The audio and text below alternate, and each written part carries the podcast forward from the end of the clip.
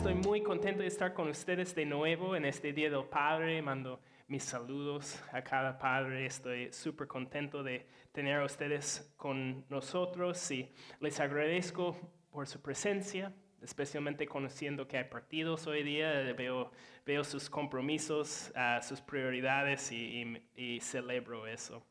Uh, quiero empezar leyendo el texto de hoy. Uh, hoy nos toca Juan 12.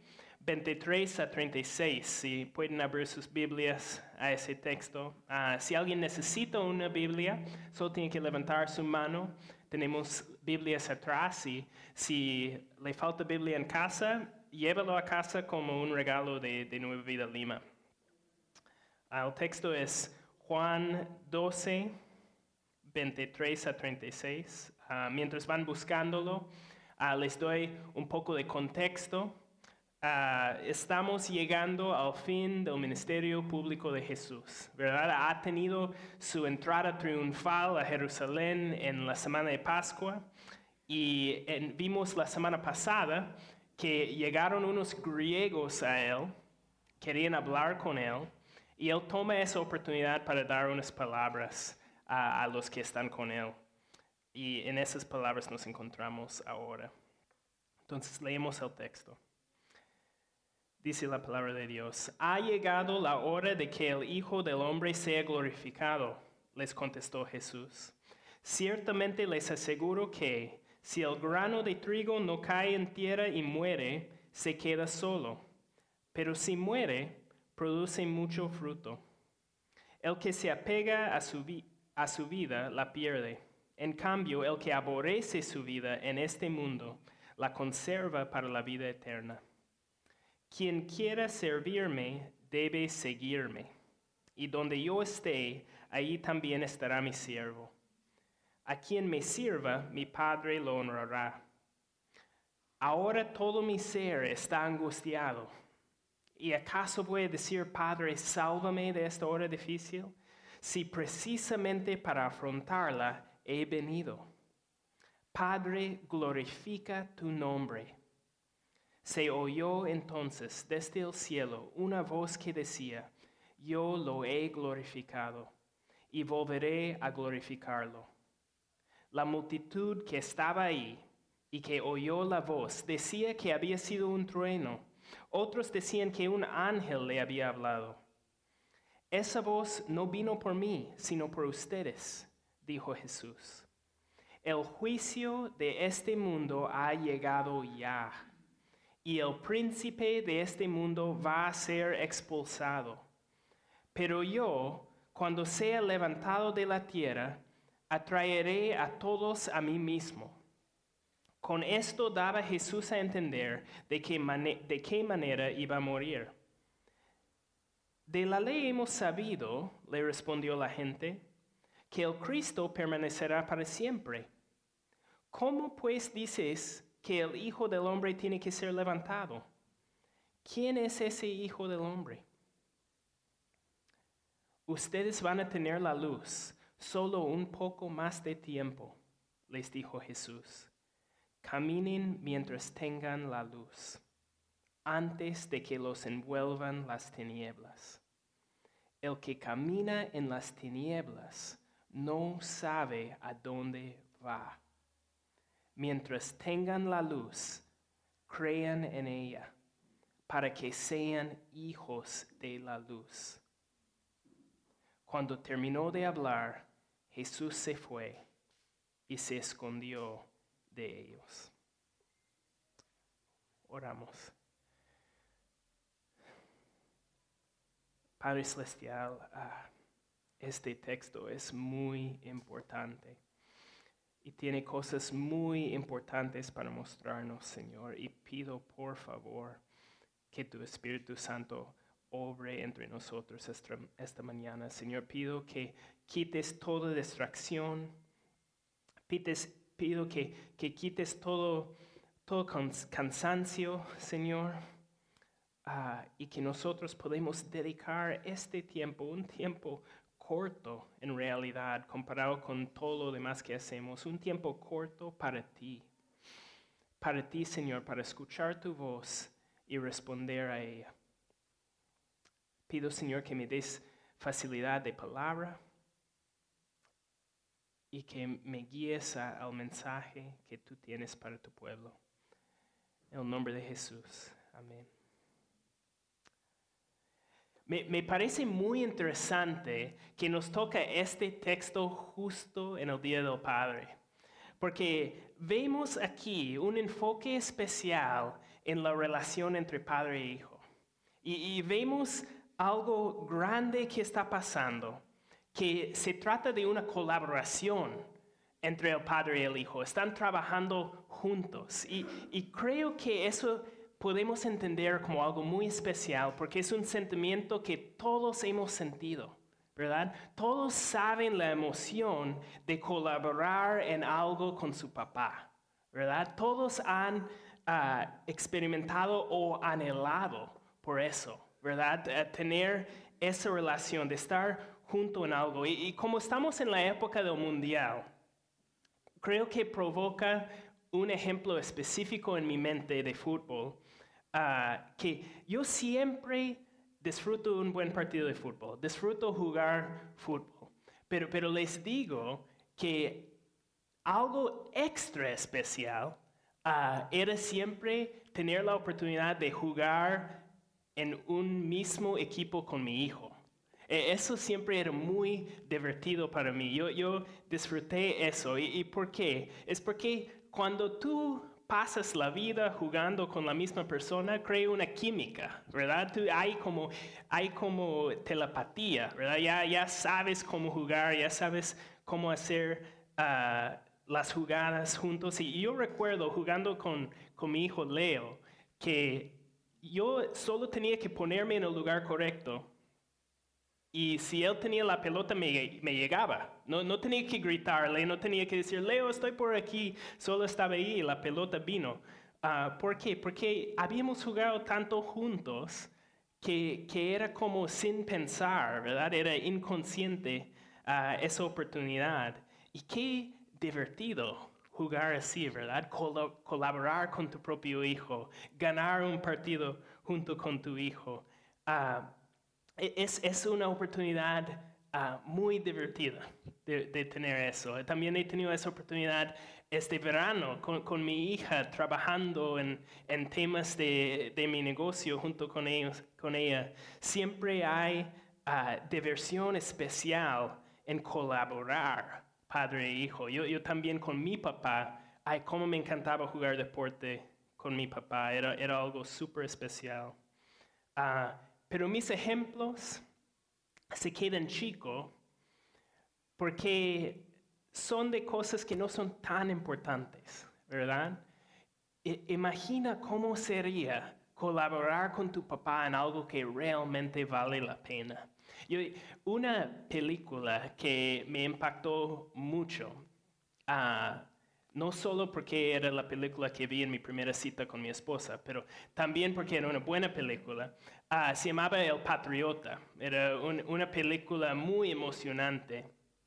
Y el, patriota se trata de un hombre que pelea para la independencia de los Estados Unidos.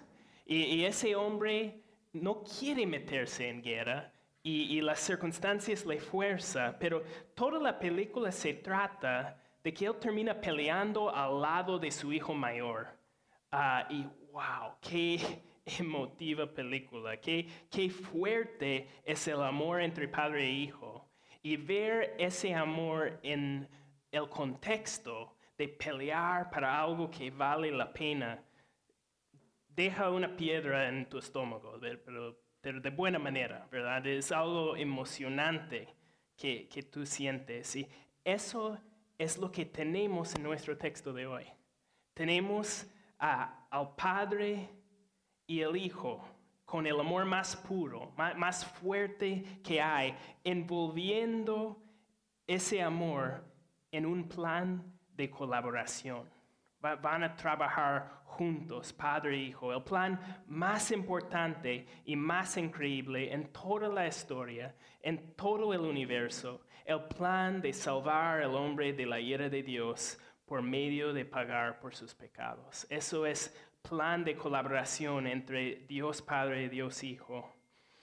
el- un plan en que el Padre manda al Hijo, quien por su propia voluntad ofrece su vida como un sacrificio inocente por los pecados de los culpables. ¿Qué tal plan?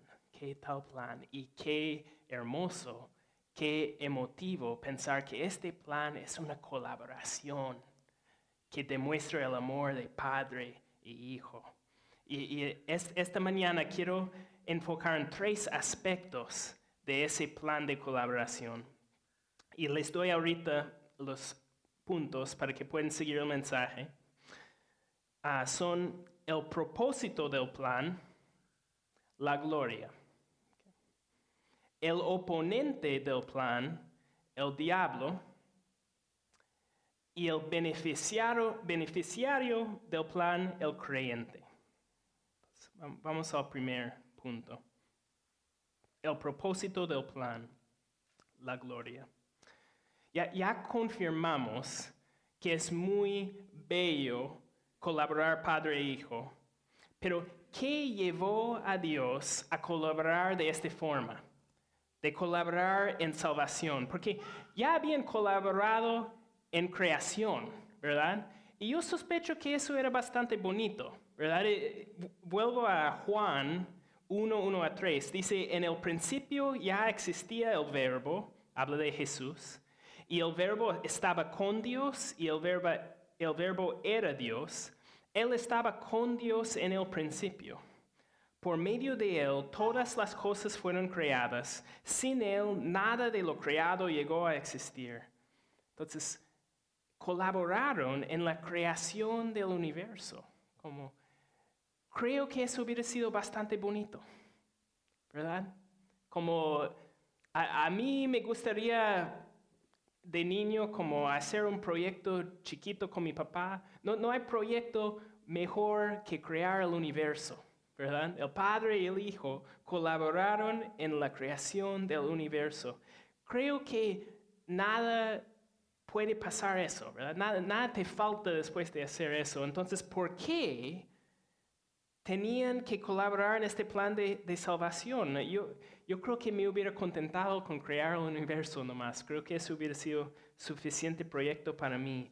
Pero algo les lleva a colaborar en un plan para salvar al mundo. ¿Qué era, qué era el propósito?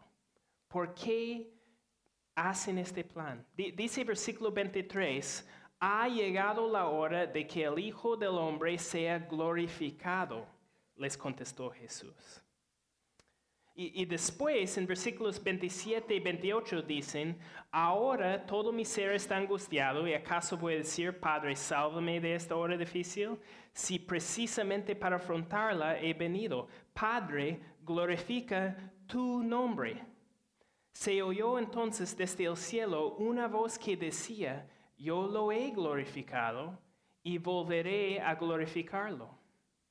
El propósito del plan de salvación es que Dios sea glorificado. El, propósito de la colaboración entre Padre e Hijo en la obra de la cruz es levantar en alto la gloria del amor y la gracia de Dios. Que nosotros podemos ver en esa obra, en esa obra cuán glorioso es Dios. Y a mí me parece interesante que mientras colaboran en el propósito, también colaboran en recibir la gloria. ¿Verdad? Eh, Dice versículo 23, la hora que el Hijo sea glorificado ha llegado. Y versículo 28 dice que el nombre del Padre es glorificado. Entonces, glorificar al Hijo es igual a glorificar al Padre. E- ellos están en una unidad íntima en esta obra, en hacerla y también en recibir la gloria de ella. Aquí vemos la doctrina de la Trinidad en acción. Vemos como gloria para el Padre y gloria para el Hijo es lo mismo. ¿No, no es increíble? Eso, ¿qué tal colaboración? Juntos en la obra, juntos en la gloria. Pero, pero ¿qué significa que la obra de salvación glorifica a Dios? Yo, siento que gloria en el mundo cristiano es un poco parecido a evangelio. Todos lo hablamos y quizás no todos entendemos qué significa, ¿verdad? ¿Qué es gloria? ¿Qué significa glorificar a Dios? ¿Cómo es que Dios recibe adoración y gloria por medio de la obra de la cruz?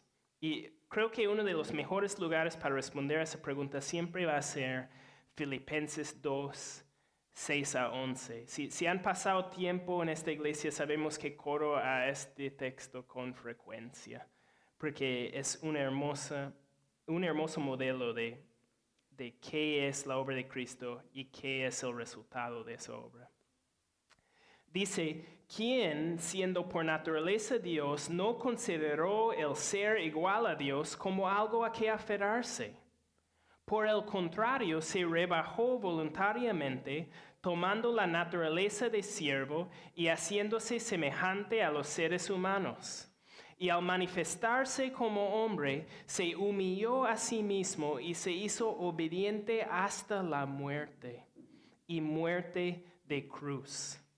Por eso Dios lo exaltó hasta lo sumo y le otorgó el nombre que está sobre todo nombre para que ante el nombre de Jesús se doble toda rodilla en el cielo y en la tierra y debajo de la tierra, y toda lengua confiese que Jesucristo es el Señor, para gloria de Dios Padre.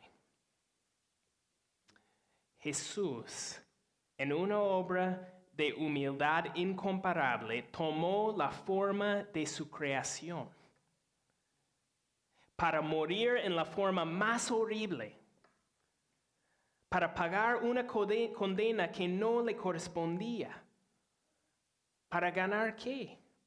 Según el texto, a fin de que en él veamos un amor incomparable, que llegamos a ver una misericordia extravagante y por medio de eso nosotros le reconoceremos como Rey de Reyes, Señor de Señores. Eso es lo que significa glorificar a Él. Toda criatura en el cielo, en la tierra y debajo de la tierra va a someter a Jesús en, en reconocimiento de la obra que Él hizo para nosotros. Y mire cómo termina el texto para gloria de Dios Padre. otra vez en conjunto, ¿verdad? Obra de Jesús. Toda la creación adorando a Jesús. Gloria para Jesús, para gloria de Dios Padre. Otra vez, esta gloria es ganado en conjunto y experimentado en conjunto. Qué increíble en la obra de Jesús vemos que Él es digno de toda gloria. Y eso era su propósito. Pero quiero responder a una pregunta que creo que muchos pudieran tener. Pero quizás tienen miedo a hacer la pregunta. Y la pregunta será, si el propósito de Dios en salvarnos es su propia gloria, ¿no sería que Dios es arrogante? ¿No, ¿No, sería que Dios es orgulloso en buscar su propia gloria? E, e, es una pregunta entendible, ¿verdad? Porque como llamamos, ¿cómo llamamos a alguien que hace cosas para que otros le alaban? ¿Cómo, le vas a llamar? ¿Le vas a llamar arrogante o, orgulloso? ¿Verdad? E, eso es la forma. Pero quiero preguntar, en tu interior, ¿por qué respondes negativamente a alguien que dice, mírame, soy lo mejor? ¿Verdad? ¿Qué nos choca, verdad? No nos gusta. Y por esa razón tenemos la pregunta sobre Dios, porque en general, cuando alguien dice, mírame, soy el mejor, dices, no está bien, ¿verdad? Entonces, tengo otra ilustración de fútbol. Ok, Tienen que perdonarme mientras está pasando el mundial, van a tener que aguantarme, va a haber muchas analogías de fútbol. Quizás ah, pasando la Copa Mundial ya, ya voy a poder dejarlos, pero es lo que está en mi cabeza ahorita. Entonces tienen que aguantar. El, viernes, ah, Cristiano Ronaldo jugó contra España. Ronaldo jugó contra España, es- eso es lo que pasó. Y, y, ah, la anotación era Ronaldo 3, España 3. Hizo tres goles Ronaldo y milagrosamente no sacó su camiseta ni una vez. Yo estaba impresionado. Tiene que estar bien frío en Rusia para que Ronaldo no saque su camiseta. Yo, yo les aseguro eso. Pero, pero ¿qué hizo? Porque obviamente una celebración de gol de Cristiano Ronaldo sin arrogancia no, no es celebración de gol. Entonces, ¿qué, ¿qué es lo que hizo él? Él hizo algo bien raro. Se fue a la esquina y agarró su barbilla y fue así.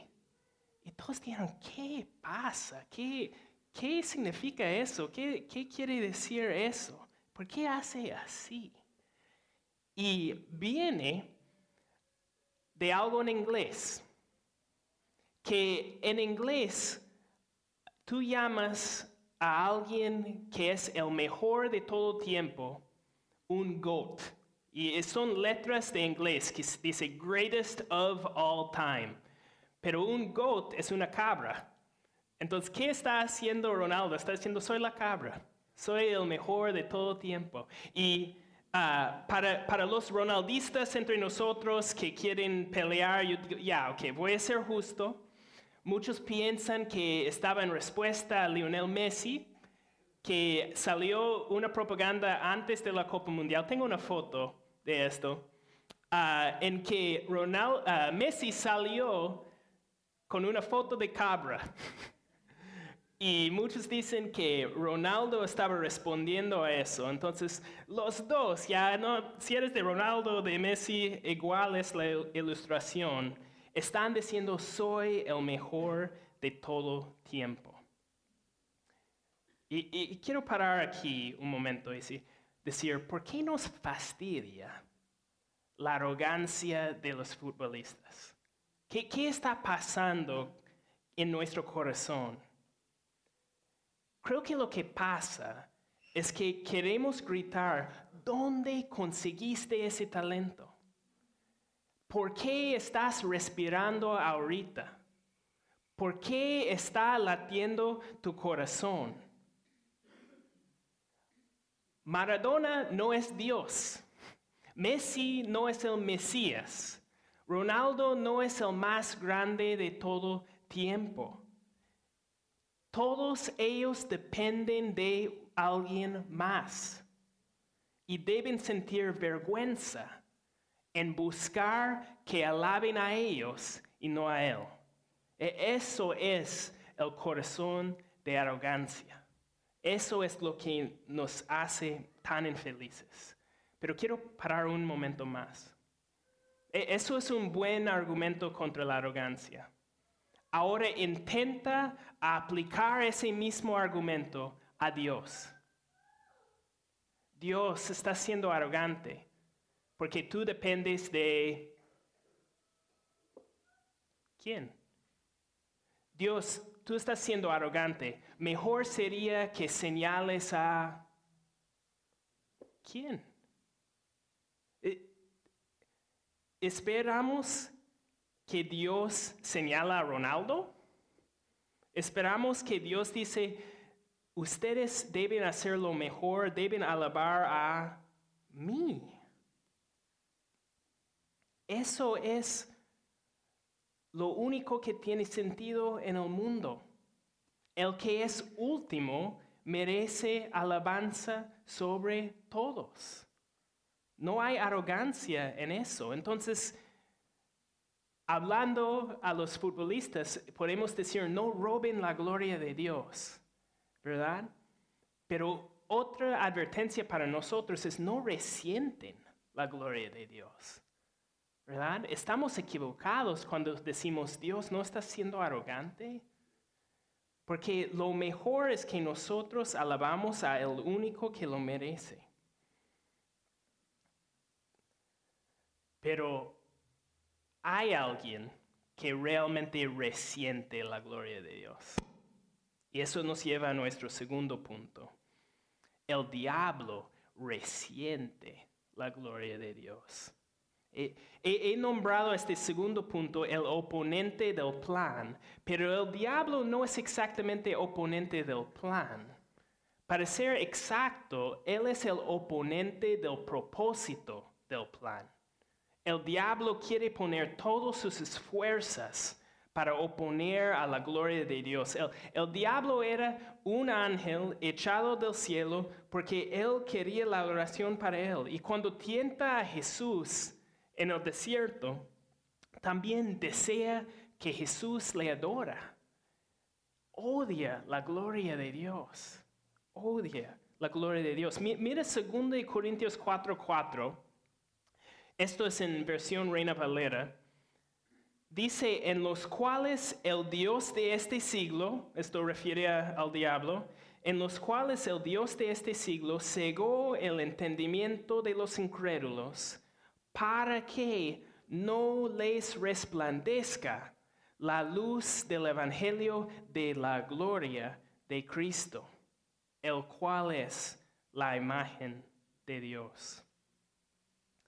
El diablo no quiere glorificar a Dios y no quiere que nadie más glorifique a Dios. Pero lo glorioso de este plan de salvación es que el diablo termina perdiendo. Mira lo que dice versículo 31. El juicio de este mundo ha llegado ya y el príncipe de este mundo va a ser expulsado. Su historia está escrita. Ya, ya sabemos que desde el versículo 23 Jesús está hablando sobre su muerte de hecho, ¿qué, viene justo después del versículo 31? Miren versículos 32 y 33. Dicen, pero yo cuando sea levantado de la tierra atraeré a todos a mí mismo. Con esto daba Jesús a entender de qué manera iba a morir. Entonces está hablando de su muerte. Hay una conexión entre su muerte y que el diablo sea expulsado. Pero, ¿qué es la relación? ¿Cómo es que su muerte vence al diablo? Bueno, creo que hay un lugar donde podemos ir para entender eso un poco mejor. Ah, hemos hablado muchas veces del valor de ir a otros capítulos del Evangelio de Juan para entender qué quiere decir Juan, pero también Juan escribió varios otros libros de la Biblia y a veces sus mismos pensamientos se encuentran en otros libros. Entonces, cuando tú buscas y dices, esta idea de expulsar al diablo, ¿dónde he visto eso antes? Saben que Apocalipsis era escrito por Juan. Y en Apocalipsis 12 habla de esto, de expulsar al diablo. Entonces quiero que vemos ahí. Creo que nos va a ayudar mucho en entender cómo el plan de salvación ejecutado por Dios Padre, Hijo y Espíritu Santo, puede vencer al diablo. Esto es Apocalipsis 12, 7 a 12. Se desató entonces una guerra en el cielo. Miguel y sus ángeles combatieron al dragón. Este y sus ángeles a su vez les hicieron frente, pero no pudieron vencer y ya no hubo lugar para ellos en el cielo. Así fue expulsado el gran dragón, aquella serpiente antigua que se llama Diablo y Satanás, y que engaña al mundo entero. Junto con sus ángeles fue arrojado a la tierra. Luego oí en el cielo un gran clamor. Han llegado ya la salvación y el poder y el reino de nuestro Dios ha llegado ya la autoridad de su Cristo, porque ha sido expulsado el acusador de nuestros hermanos, el que los acusaba día y noche delante de nuestro Dios. Ellos lo han vencido por medio de la sangre del cordero y por el mensaje del cual dieron testimonio, no valoraron tanto su vida como para evitar la muerte. Por eso, alégrense cielos y ustedes que los habitan. Pero ay de la tierra y del mar. El diablo, lleno de furor, ha descendido a ustedes porque sabe que le queda poco tiempo. Cuando yo era niño, yo tenía el entendimiento de Apocalipsis, que cada parte de ese libro tenía que tratar del futuro. Que cuando tú escuchas estos símbolos y todo, todo tenía que ser lo que pasa en los últimos tiempos. Pero hay que recordar que cuando la Biblia habla de los últimos momentos, los últimos tiempos, está hablando desde la llegada de Jesús hasta su segunda venida. Ya estamos en los últimos tiempos. Entonces, hay maneras, cuando tú ves Apocalipsis, hay partes de Apocalipsis que cuando tú lo interpretas como algo que ya ha pasado, tiene mucho más sentido. Y Apocalipsis 12 es una de esas partes. Tú lees eso como algo al fin del tiempo y, puede tener sentido, pero tiene mucho más sentido pensando en eso como la batalla que ocurrió con la obra de Cristo en la cruz. Eso es lo que vemos aquí. E, especialmente mira en versículo 10 y la primera parte del versículo 11. Dice, luego oí en el cielo un gran clamor. Han llegado ya la salvación y el poder y el reino de nuestro Dios. Ha llegado ya la autoridad de su Cristo, porque ha sido expulsado el acusador de nuestros hermanos, el que los acusaba día y noche delante de nuestro Dios. Ellos lo han vencido por medio de la sangre del Cordero. La victoria de Jesús la victoria de su sangre ya ha pasado.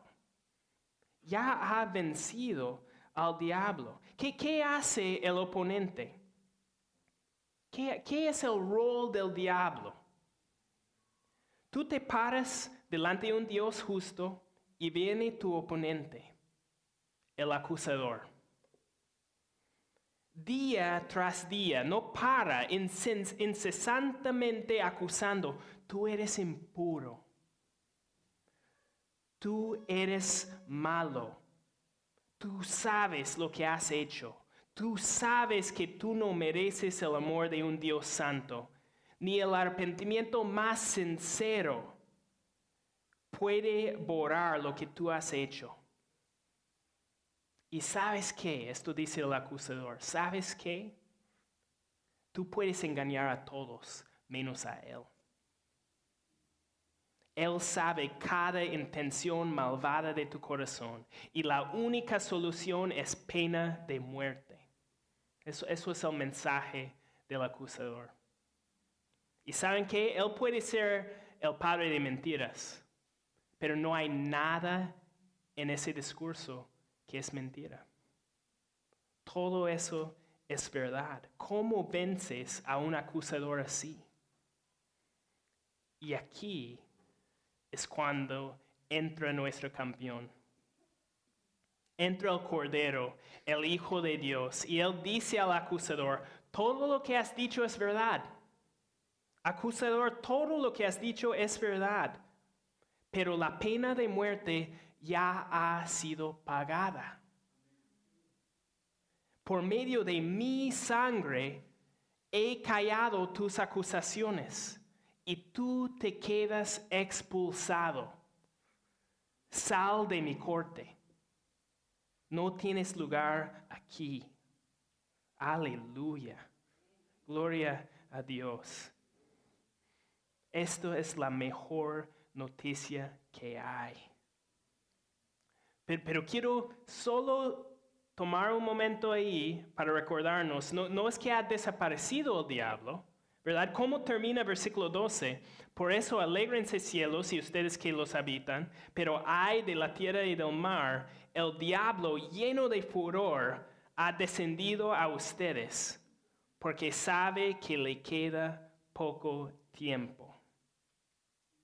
El diablo sigue siendo un enemigo real. Ca- cada padre de niños pequeños sabe que la rabieta es más fuerte en el momento que el hijo sabe que ha perdido, ¿verdad? El momento que sabe que ha perdido es que explota, ¿verdad? Que se derrumba. El diablo es así, está con el furor de un león, listo para devorar. Pero antes de que empiezas a temblar, entiende que el único arma que realmente le sirve ha desaparecido. Para alguien que está confiando en Cristo, sus acusaciones ya no tienen poder. Porque la deuda de nuestros pecados está pagada. Mi- Mira lo que dice Colosenses 2, 13 a 15. E- Esto va a dar el punto final a, a esta parte del tema. Dice, antes de recibir esa circuncisión, ustedes estaban muertos en sus pecados.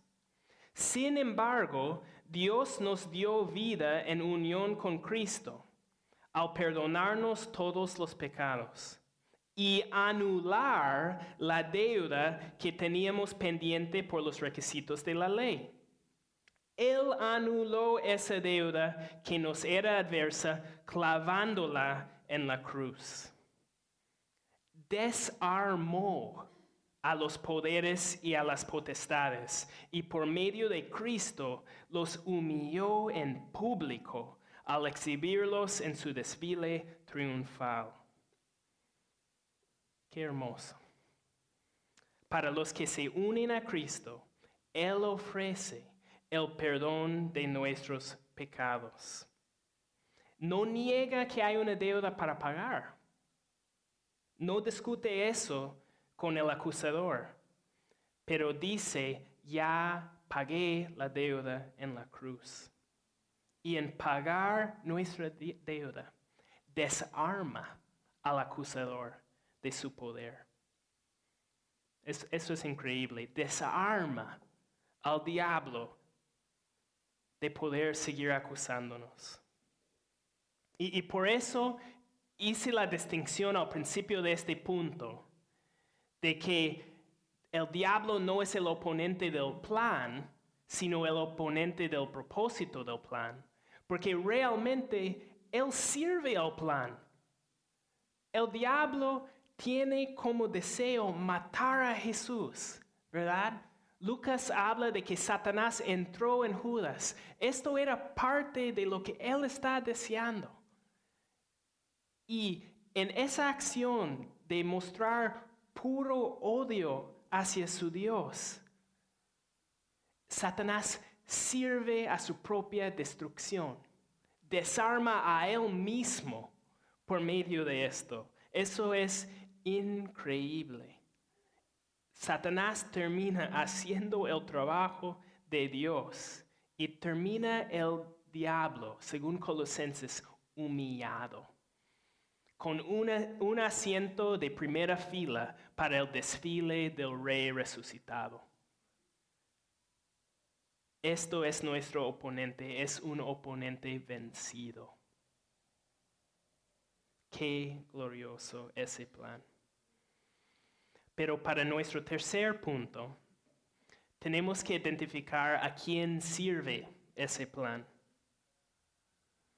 El propósito del plan es la gloria de Dios, pero ¿quién son los beneficiarios del plan de salvación?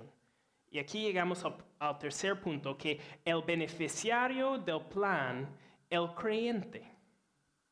Este plan de desarmar al acusador es increíble, pero ¿a quién le pertenece tal regalo? Porque si leemos versículo 32, he- hemos hablado de leer un texto fuera de contexto, creo un pretexto. Versículo 32 solo nos puede confundir, ¿verdad? Versículo 32 dice, pero yo, cuando sea levantado de la tierra, atraeré a todos a mí mismo. ¿Verdad? Ah, entonces, salvación es para todos. No, no, no hay infierno, todos van a ser salvos, no hay problema, ¿verdad? Pero leyendo muchos otros pasajes, pudiéramos decir, lo estoy malentendiendo, ¿verdad? Porque Jesús habla del infierno más que cualquier otra persona en la Biblia. Jesús mismo. Entonces la idea de que todo el mundo va a ser salvo no, no es bíblico. Pero, eh, pero, Jesús mismo lo dice, ¿verdad? ¿Qué, ¿Qué, quiere decir? Bueno, recuerda el contexto. ¿Qué, ¿Qué es el contexto? ¿Qué vimos la semana pasada? Llegan unos griegos, personas fuera de la nación de Israel, y ellos dicen, queremos hablar con Jesús. Y de pronto sientes como que Jesús ignora eso, está hablando de pronto a, su obra en la cruz, ¿verdad? De pronto está hablando de cómo se va a glorificar y dices, oye, pero ¿qué pasó con los griegos? ¿Por qué mencionas a ellos? No, parece que no tiene nada que ver. Pero ves la conexión en versículo 32, porque dice, atraeré a todos. Está anunciando, ya sé mi tiempo con el pueblo de Israel, ya, ya me, me declaré a ellos. Y ahora les aseguro que este regalo de gracia y salvación no es solo para ellos. Yo voy a traer a todos, voy a traer a judíos, voy a traer a griegos, voy a traer a la gente de los confines de la tierra. E, eso es lo que él quiere decir ahí. No tiene ninguna intención de decir que todos los humanos van a ser salvos. Entonces, si no todos van a ser salvos, entonces, ¿quiénes van a ser salvos? Mira versículo 36. Dice, mientras tengan la luz, crean en ella para que sean hijos de la luz. El requisito para recibir el regalo de salvación es creer. No creer simplemente con el intelecto, sino confiar toda tu vida a tu Salvador. Demostrar que Él realmente es el objeto de tu fe, con evidencias de acción. Porque este plan, e-, este creer, divide a la raza humana en dos grupos. Este creer va a ser algo que solo algunos van a tener. Porque algunos reconocen su necesidad de un Salvador y al escuchar de este plan increíble van corriendo a Jesús. Otros escuchan el plan y lo rechazan. Como dice 1 Corintios 1, 18, me explico, el mensaje de la cruz es una locura para los que se pierden en cambio, para los que se salvan, es decir, para nosotros, este mensaje es el poder de Dios. No, es suficiente decir, no quiero ir al infierno. No, no, es suficiente decir, reconozco que Dios existe. Fe que salva, según Juan 12, 36, fe que salva nos convierte en hijos de luz. Que eso es muy importante. Alguien que cree de verdad ya no puede seguir en las tinieblas. Mira lo que dice 1 de Juan 1, 5 a 7. Eso es lo hermoso de Juan. Vemos estos, estas analogías uh, están en varios libros. Mira primero de Juan, dice en, en versículo 5 de 7, capítulo 1, este es el mensaje que hemos oído de él y que les anunciamos. Dios es luz y en él no hay ninguna oscuridad. Si afirmamos que tenemos comunión con él, pero vivimos en la oscuridad, mentimos y no ponemos en práctica la verdad. Pero si vivimos en la luz, así como Él está en la luz, tenemos comunión unos con otros. Y la sangre de su Hijo Jesucristo nos limpia de todo pecado. Hay, tantas cosas entre. Creo que pudiera haber otro sermón en, este texto, no más. Ah, pero no se preocupen, no, no, es, solo eh, me quedo impactado con esto. Una cosa que creo que es importante para ver es que estar en la luz no significa que un creyente ha llegado a la perfección. ¿Verdad? ¿Por qué? ¿Qué, qué dice ahí al fin del texto? Si estás en la luz, la sangre de su Hijo Jesucristo nos limpia de todo pecado. ¿Por qué voy a tener pecado si ya soy perfecto? ¿Verdad? Hay, hay todavía fallas, hay faltas. Entonces, ¿qué significa estar en la luz? Es, es un, una vida, ¿verdad? Podemos, todos saben a alguien que va a extremos para intentar discutir algo y ignorar lo obvio, ¿verdad? Lo obvio es que tú puedes vivir en la luz o puedes vivir en tinieblas, ¿verdad? Va a haber momentos que desvías de un lado a otro, pero una vida en la luz significa que tu vida es identificado como una vida que hace lo que agrada a Dios. No, no puedo decir vivir en la luz si toda mi vida identifica a alguien viviendo en tinieblas. No puedo identificarme como hijo de la luz si Dios, quien es luz, no parece a nada a mí en mi estilo de vida, si no hay nadie, nada que sigue su modelo. Pero, pero otra cosa que me agarró ahorita mismo, solo mientras estaba mirando el texto ahorita, es el hecho de esta vida de luz es vertical pero también horizontal. Mira lo que dice ahí en versículo 6. Si afirmamos que tenemos comunión con Él, perdón, versículo 7. Si vivimos en la luz así como Él está en la luz, relación vertical, ¿tenemos comunión con Dios? No, tenemos comunión unos con otros. La, la vida cristiana es tanto una vida de luz entre yo y Dios como con mi vecino con mi hermano. Yo, yo puedo pasar dos horas en oración y lectura y decir, wow, esto es vida en luz. Y salir de mi cuarto y gritar a mi esposo o mi hijo, ¿verdad? Eso no es lo que estamos llamados a tener. No podemos espiritualizarlo al punto de decir no tiene nada que ver con la vida con los demás. Pero esto todo era un paréntesis. Creo que al, final lo que quiero decir ahí es alguien que sigue viviendo en tinieblas no ha llegado a unirse a Cristo. Punto. Y si no hay unión con Cristo, uno no ha llegado a creer de verdad. Y si uno no ha llegado a creer de verdad, todas estas promesas de vencer al oponente no son tuyas todavía. No te pertenecen. Y para concluir, quiero volver a nuestro texto y, su discusión de tinieblas. Porque creo que esto nos va a dar un, un punto de exclamación a, nuestro mensaje. Vamos a versículos 33 a 36. Dice, con esto daba Jesús a entender de qué manera iba a morir.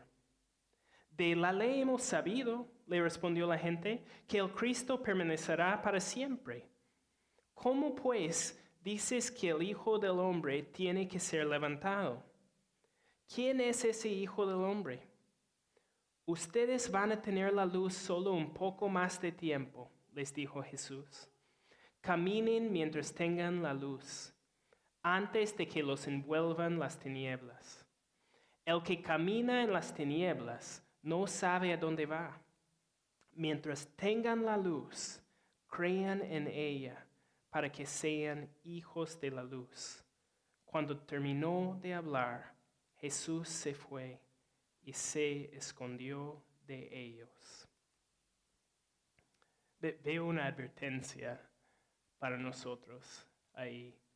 Acabamos de hablar de tres aspectos del plan de salvación. Y mi pregunta es, ¿vale de algo? ¿Vale esta discusión? ¿O, o solo ha sido un ejercicio en entendimiento teológico? ha impactado tu vida,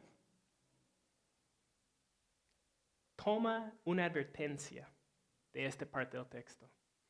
Porque la tentación es decir, ay, qué linda palabra, ahora vuelvo a mi vida de siempre, ¿verdad? Pero mira la advertencia aquí. Jesús está refiriendo al hecho que Él va a morir.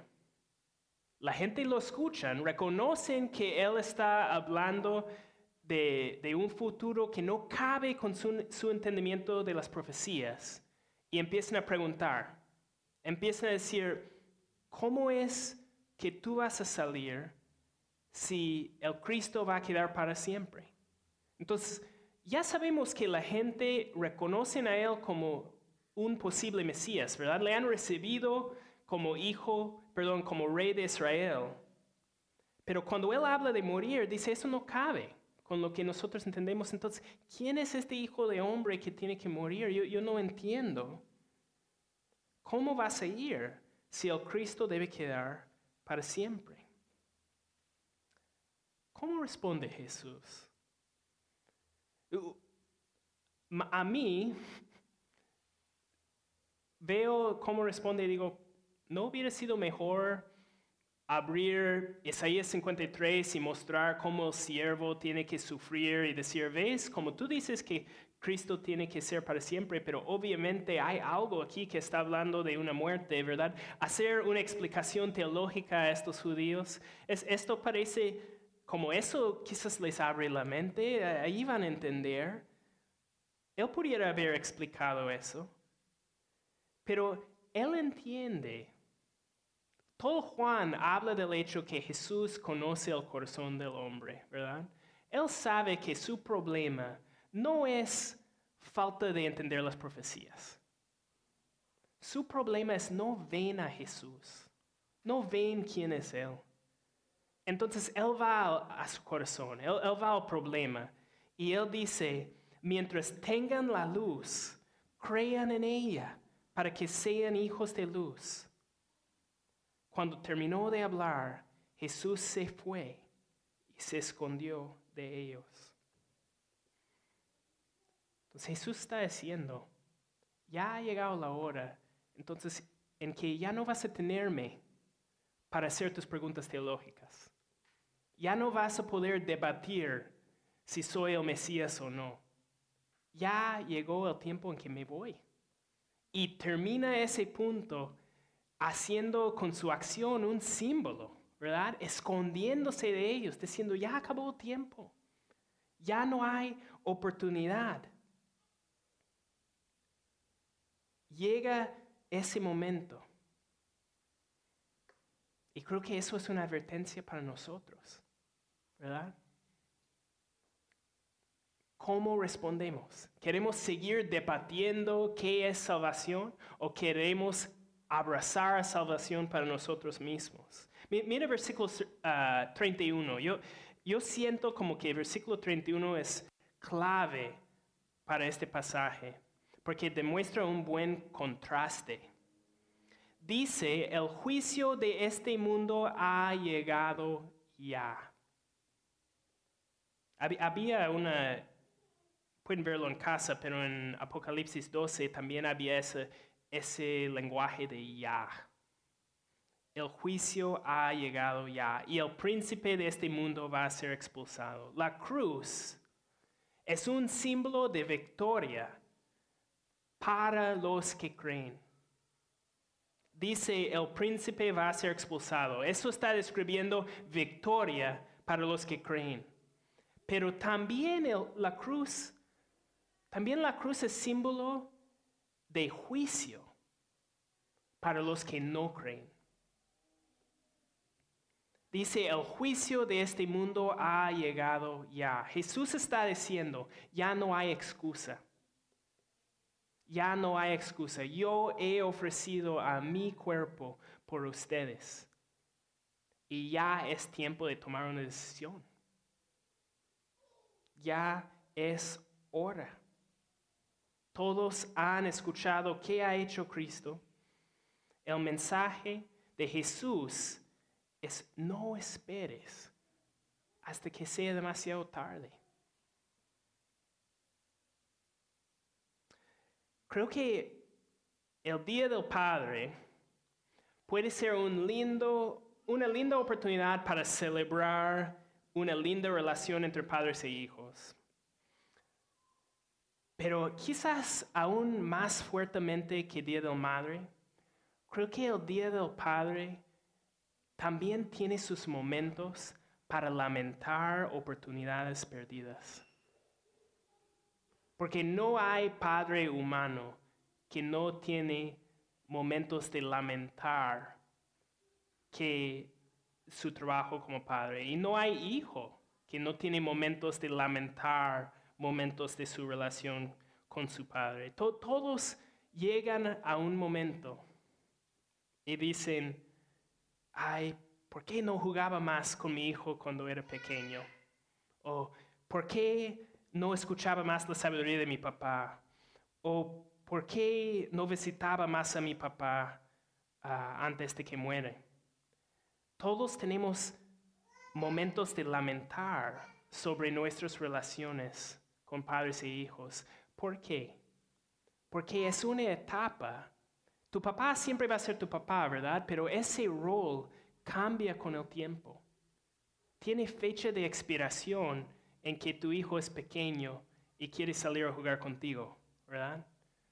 Tiene, y hablando crudamente, la oportunidad de pasar tiempo con tu papá en cualquier manera tiene fecha de expiración, también, porque todos morimos. ¿Verdad? Entonces, Día del Padre es una oportunidad para recordarnos, no esperes demasiado, aprecia lo que tienes ahora, aprecia esa relación, disfruta tu Padre, disfruta tus hijos. Y en la misma manera, ahí encontramos la advertencia de Jesús. No esperes demasiado para abrazar una relación con tu Padre Celestial. Porque ahora tenemos la luz, pero toda persona llega a un momento en que ya no hay oportunidad. Las tinieblas de la muerte vienen y no hay momento de mirar atrás. Entonces, consideremos eso. En vez de ser como estos judíos queriendo un debate más, pensamos, ¿veo a Jesús o no? ¿Acepto su oferta de salvación o no? ¿Busco vivir junto a Él en luz? ¿O veo a su plan de salvación y digo, es locura. No me interesa. E, eso es la elección delante de cada uno de nosotros y es una elección que tiene que ser tomada con urgencia, honestamente. quiero pedir al equipo de alabanza si pueden venir. Vamos a cantar ah, una vez más la gloria de la cruz. Ah, y, pido, e, e, es, esta alabanza tiene mucha doctrina, ¿verdad? No, hay tantas alabanzas que cantas expiación, ¿verdad? Eso es, uh, eso es única en esa forma. Uh, pero deja no solo que el entendimiento llegue a tu cabeza, sino que el entendimiento llega a tu corazón que padre e hijo en colaboración han trabajado juntos para aplastar al diablo y rescatarte de tus pecados. Y eso es un regalo que merece ser abrazado y no algún día, sino ahora. Ahora mismo respondemos a delante de, Dios. Ah, y si, Dios está obrando en tu corazón, ah, hay, unos hermanos atrás que estarían contentos de orar contigo, de, de explicar qué significa confiar en Jesús, de qué significa creer en la luz para hacernos hijos de luz.